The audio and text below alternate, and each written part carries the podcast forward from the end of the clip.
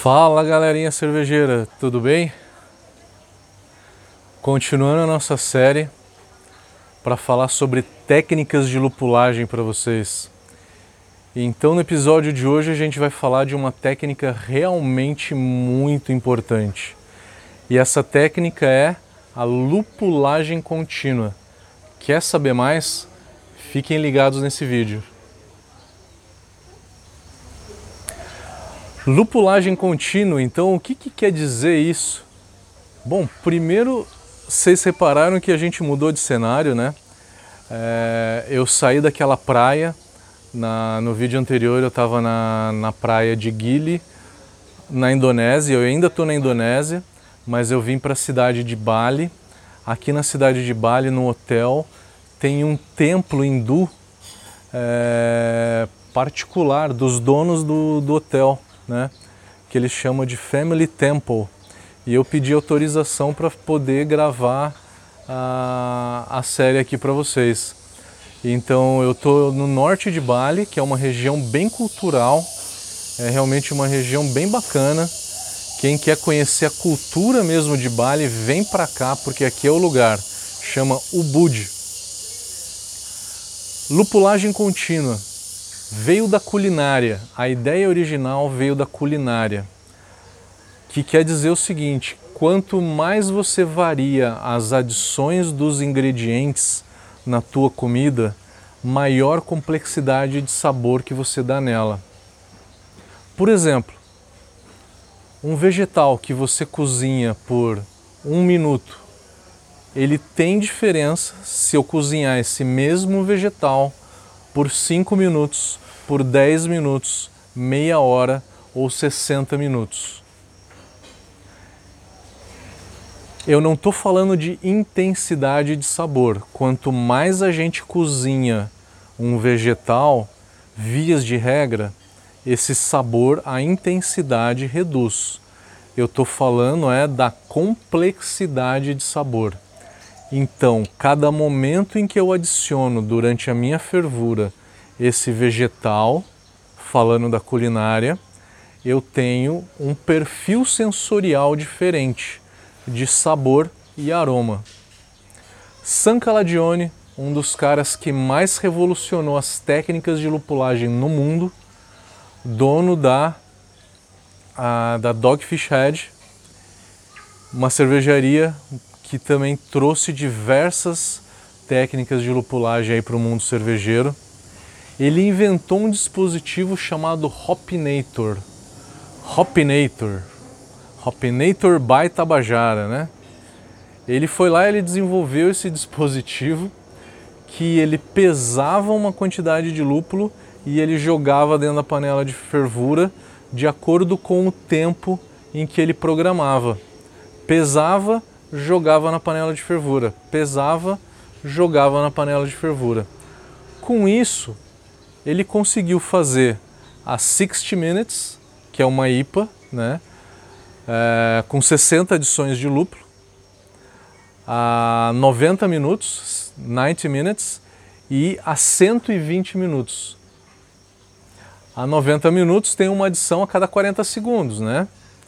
E a 120 minutos ela tem uma adição a cada 30 segundos. Então, quanto mais você varia essas adições de lúpulo, maior a complexidade. Eu não estou falando de intensidade, eu estou falando de complexidade. Eu já tomei uma Pilsen italiana, feita na Itália, que era feita uma adição de lúpulo por minuto. Ela tinha uma intensidade de sabor muito boa, né, lupulada, é, mas ela tinha uma complexidade também muito boa. Então essa regra vale não só para a culinária, mas vale também para as adições de lúpulo.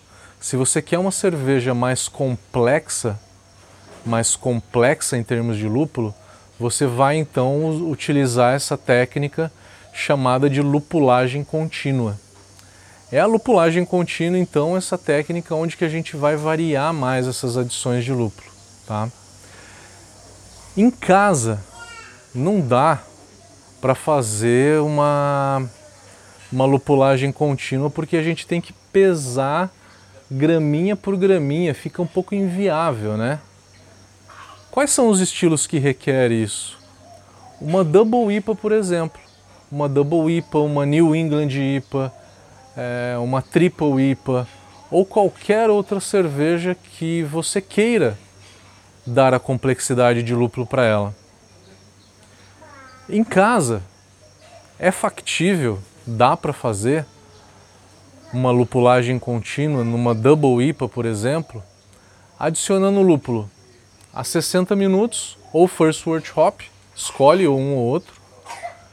Aí depois 45 minutos, 30 minutos. E aí mais para o final da fervura você vai concentrando mais as adições. Depois você vai 20 minutos, 15, 10, 5 e 0. Concentro mais as adições mais para o final da fervura, que é quando tem uma intensidade de sabores maior. É onde que é mais interessante para a cerveja eu concentrar as adições.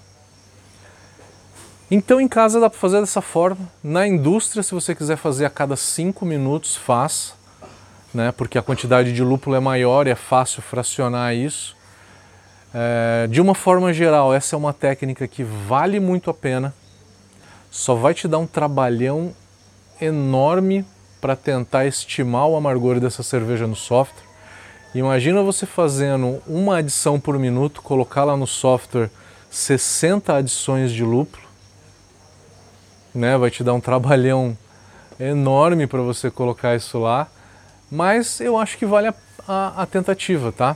Eu acho que vale a tentativa. Se você quer mais complexidade, você pode variar a adição de lúpulo da fervura e do dry hop também. Isso também vale para o dry hop, tá? Mas no dry hop não existe cerveja, por mais complexa que seja, que tenha mais do que quatro dry hops. Você vai fazer uma cervejinha básica, um dry hop geralmente. Quer deixar ela um pouco mais complexa, dois. Três dry hops às vezes não tem, no máximo quatro. E aí vem as cervejas com quatro dry hops. Isso é uma técnica muito legal que eu aconselho realmente vocês a fazerem. Ela é mais utilizada nas cervejas que vão uma carga de lúpulo muito maior, como Double, Triple IPA, é, New England IPA, por exemplo, tá? Uma técnica que vale muito a pena, recomendo vocês a, a utilizarem. Por favor, coloque nos comentários se você já usou essa técnica, se você sentiu diferença nisso, se inscreva no nosso canal, por favor, dê like no vídeo, isso é muito importante para fazer com que o nosso canal cresça e que a gente possa levar informação cervejeira para a maior quantidade de pessoas. Galera, espero que vocês tenham gostado desse vídeo. Fiquem atentos no próximo. Muito obrigado.